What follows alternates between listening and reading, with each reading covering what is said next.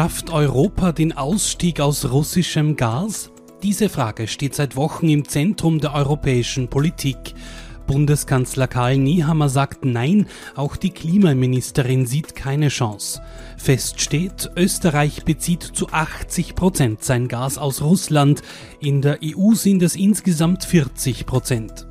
Energieexperte Walter Bolz meint, es ist möglich, es brauche nur eine europaweite Lösung. Ex-Bundeskanzler Christian Kern hält im Streitgespräch im aktuellen Profil dagegen. Welche Möglichkeiten würde es geben? Oder besser gesagt, gibt es Möglichkeiten, den russischen Gashahn irgendwann abzudrehen? Willkommen zum Profil-Talk. Genau über diese Frage spreche ich jetzt mit Profiljournalist Clemens Neuhold. Schön, dass du da bist, Hallo. Clemens, und Herausgeber Christian Reiner. Hallo. Ähm, Christian, ich starte jetzt bei dir und zwar, warum diese beiden im Profil, die sich da gegenüberstehen, wie seid ihr auf die gekommen oder warum sind gerade die beiden so wichtig? Ich könnte jetzt mal sagen, weil Christian Kern prominent ist und man ihn deshalb am Cover gut verkaufen kann. Nein, die Wahrheit ist, es gibt sehr wenige Leute, die so, so prononciert diese beiden Positionen, die man auch am Anfang in dem Beitrag gesehen hat, formulieren. Christian Kern, der meint, realistisch kann man nicht ohne, äh, kann Österreich, ja auch Europa nicht ohne, ohne russisches Gas in den nächsten Jahren leben, während Walter Bolz, ehemaliger Chef der E-Control, da dagegen hält. Beides prominente und wissende Personen. Äh, Christian Kern war also, äh, in, bevor er zur ÖBB ging, auch mit dem Thema eng, eng befasst. Und wenn man die beiden miteinander diskutieren lässt, dann kann, kann jeder entscheiden, was, wer recht hat und was die richtige Antwort ist. Und das sind beides nun wirklich keine Scharlatane, sondern haben sich äh, Zeit ihres Lebens oder Zeit ihres Berufslebens damit beschäftigt.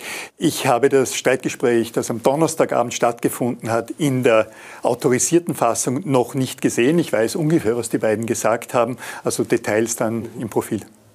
Jetzt äh, gibt es so Szenarien, da steht 2027 oder 2030 würden wir äh, es schaffen, ohne russischem Gas auszukommen. Das wären jetzt noch fünf oder acht Jahre. Der Konflikt besteht aber jetzt. Mhm. Was, was, was wäre denn, wenn auf einmal jetzt schon das Gas abgedreht werden würde? Ähm, vielleicht noch zum Anschluss zu unseren Gesprächspartnern. Mhm. Warum Christian Kern nicht nur bei uns, sondern in vielen anderen Medien den Erklärbären gibt, liegt auch an einem gewissen Vakuum, an einem Führungsvakuum, was diese entscheidende von dir gestellte Frage betrifft.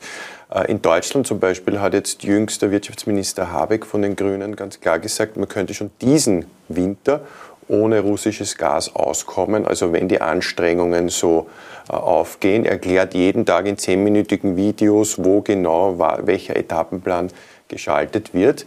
Und bei uns gibt, steht nur eine Zahl von 2027 im Raum, äh, bis dahin wir mit ohne russischem Gas auskommen sollen. Und das ist doch äh, sehr vage, weil äh, eben die konkreten Etappen dahin nicht klar sind. Also hier wartet man wirklich auf entweder Leonore Gewessler, auf von Schramböck, Wirtschaftsministerin, das Pendant zu Habeck, hat, hat, da hat man gar keine Hoffnung mehr gesteckt, dass da jemals was kommt. Es könnte der Kanzler äh, offener, äh, offenere Worte finden oder auch der Vizekanzler. Es ist nach wie vor ein Vakuum mhm. da. Deswegen steht jetzt weiterhin nur diese Zahl von 2027 im Raum. Ja, also ob da die Kriegsparteien so mitspielen.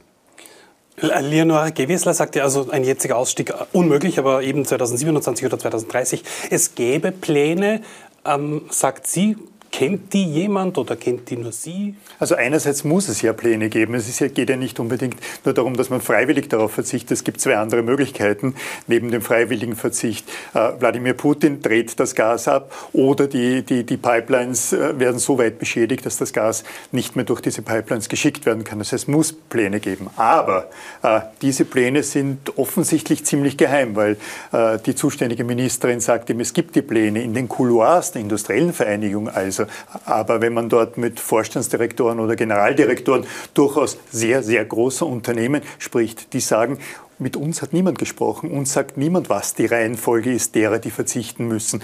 Also da gibt es einen, einen, Widerspruch. Möglicherweise hängt das auch damit zusammen, um Panik zu vermeiden. Allerdings, dass, es, dass die Industrie, die dann offensichtlich frühzeitig zum Handkuss kommt, keine, nichts von diesen Plänen weiß, ist schon sehr, sehr überraschend und steht in einem ziemlichen Widerspruch zu dem, was der, was der Clemens Neugold hier gesagt hat, wie das, wie das in Deutschland funktioniert. Du hast gerade von Panikvermeiden auch gesprochen. Die Angst ist aber da auch, wenn man sich umhört bei den Österreicherinnen und Österreichern, auch die Angst, dass man vielleicht im kommenden Winter nicht heizen kann. Wie berechtigt ist denn so eine Angst? Ähm, schwer zu sagen äh, ob morgen ab, der Gashahn abgedreht wird oder nie. Mhm. Aber es gibt natürlich äh, Szenarien, also soweit wir die kennen, ist es klar, dass jetzt einmal die Gasspeicher maximal aufgefüllt werden, die nach dem Winter natürlich jetzt auf 18 Prozent gesunken sind, die werden jetzt aufgefüllt. Und zweitens gibt es auch einen Etappenplan. Das heißt, es wird nicht als erster die äh, Heizung der Mindestpensionistin auf 30 Quadratmeter im Altbau abgedreht, sondern in Industrieanlagen. Aber das hat auch einen Pferdefuß, weil Industrieanlagen braucht man auch teilweise, weil sie selbst äh, Fernwärme erzeugen, weil sonst die ganze Kapazität und Produktion auf ewig kaputt ist. Also das wäre auch ein unglaublicher Schaden. So einfach geht das dann auch nicht, dass man sagt, okay, alles Industrie weg und dann in Etappen und nur am Schluss die Wohnungen. Das ist sehr komplex, das ist eine große Wechselwirkung. Äh, noch einmal, man muss noch einmal auf ihn kommen, der deutsche Wirtschaftsminister äh, unterschätzt die Menschen eben nicht und, und äh, äh, erklärt ihnen auch komplexe Zusammenhänge. Und wir machen das in den Medien, aber äh, die Politik wäre hier schon gefragt, täglich auch den Erklärbären zu geben. Eben schon spannend, aber bitte nicht bei mir, ebenso hört man das auch raus. Ja. Anderes Beispiel. Äh, wir haben in eine neue Folge des Club 3. Der Club 3 ist eine gemeinsame, ein gemeinsames Fernsehtalk-Format äh, von Schau TV, also Kurier, Krone TV und Profil. Und wir hatten äh, vor wenigen Stunden zu Gast Magnus Brunner, also den Finanzminister, der ja bis vor kurzem Staatssekretär bei Leonore Gewessler war, also mit dem Thema gut vertraut ist.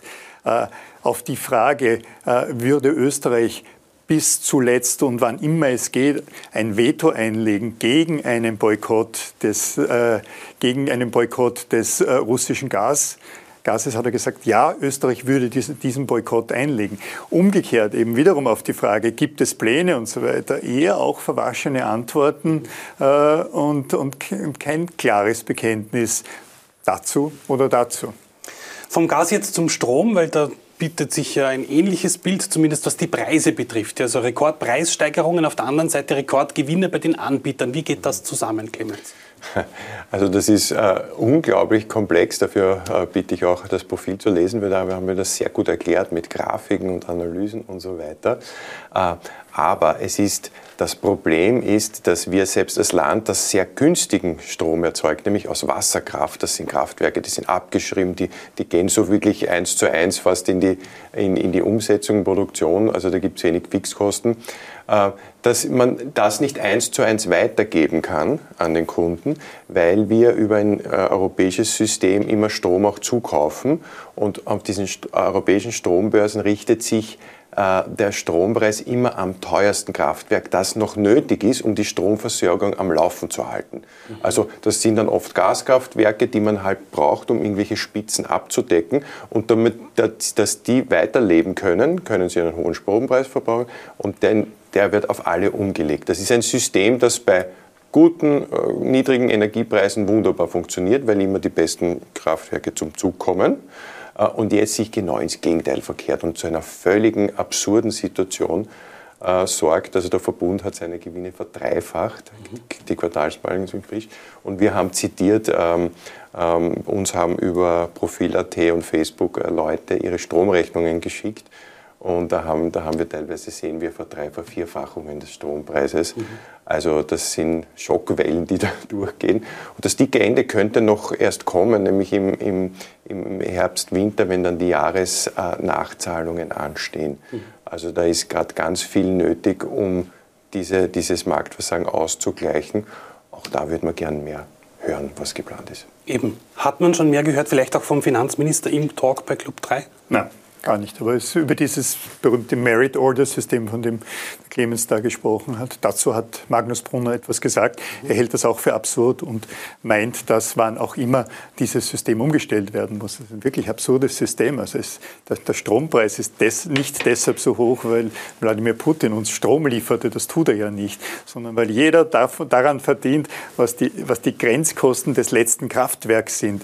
Also der billige Strom wird automatisch teuer und jeder kann sich jetzt darüber freuen. Wenn ich Michael Strugel bin, Generaldirektor des Verbundes, reibe ich mir die Hände und, und, und, und sage großartig, dass wir auch irgendwo Strom von einem Gaskraftwerk, es könnte auch ein Kohlekraftwerk sein, äh, beziehen, weil ich bekomme dann für das, für das praktisch kostenfreie, so wie du sagst, kaum Fixkosten, äh, äh, für die praktisch kostenfreie Kilowattstunde aus dem Laufkraftwerk auf der Donau den, denselben Preis. Ziemlich, ziemlich absurdes System was Magnus Brunner auch gesagt hat, weil das auch Thema war in den, in den vergangenen Tagen. Er hat ja den Auftrag von Karl Nehammer, jetzt bei den Energieversorgungsunternehmen, Verbund und, und Landesgesellschaften abzuschöpfen, weil die so gut verdienen. Und daran arbeitet er, ist auch überzeugt davon, Rand, Randthema dazu schon überraschend, dass ein ÖVP Finanzminister da jetzt eher linke, jedenfalls nicht unbedingt marktnahe Positionen einnimmt. Noch ein äh, Hinweis auf, auf, auf jenen Club 3, wir machen Werbung auch für SchauTV. äh, auch spannend, er, er, wäre nie darauf gekommen, von einem ausgeglichenen Budget, Budget, zu sprechen, sondern das kam erst, als man ihm die Frage gestellt hat. Berühren wir nochmal die Werbetrommel fürs aktuelle Profil. Warum ist es spannend? Was ist spannend drin zu lesen? Ja, wie schon gesagt, die, das vielleicht spannendste Streitgespräch zu dem Thema, das man finden kann, also mit Sicherheit eigentlich, mhm. und dazu sehr, sehr viele Details, um überhaupt zu verstehen, was eigentlich wirklich ganz konkret ähm, bei, bei, der eigenen Stromrechnung abgeht. Ein kleines Detail noch, wir haben eine wunderbare Grafik, ähm, wie viel man sich ersparen würde, wenn man aktuell den zum billigsten Anbieter wechseln würde.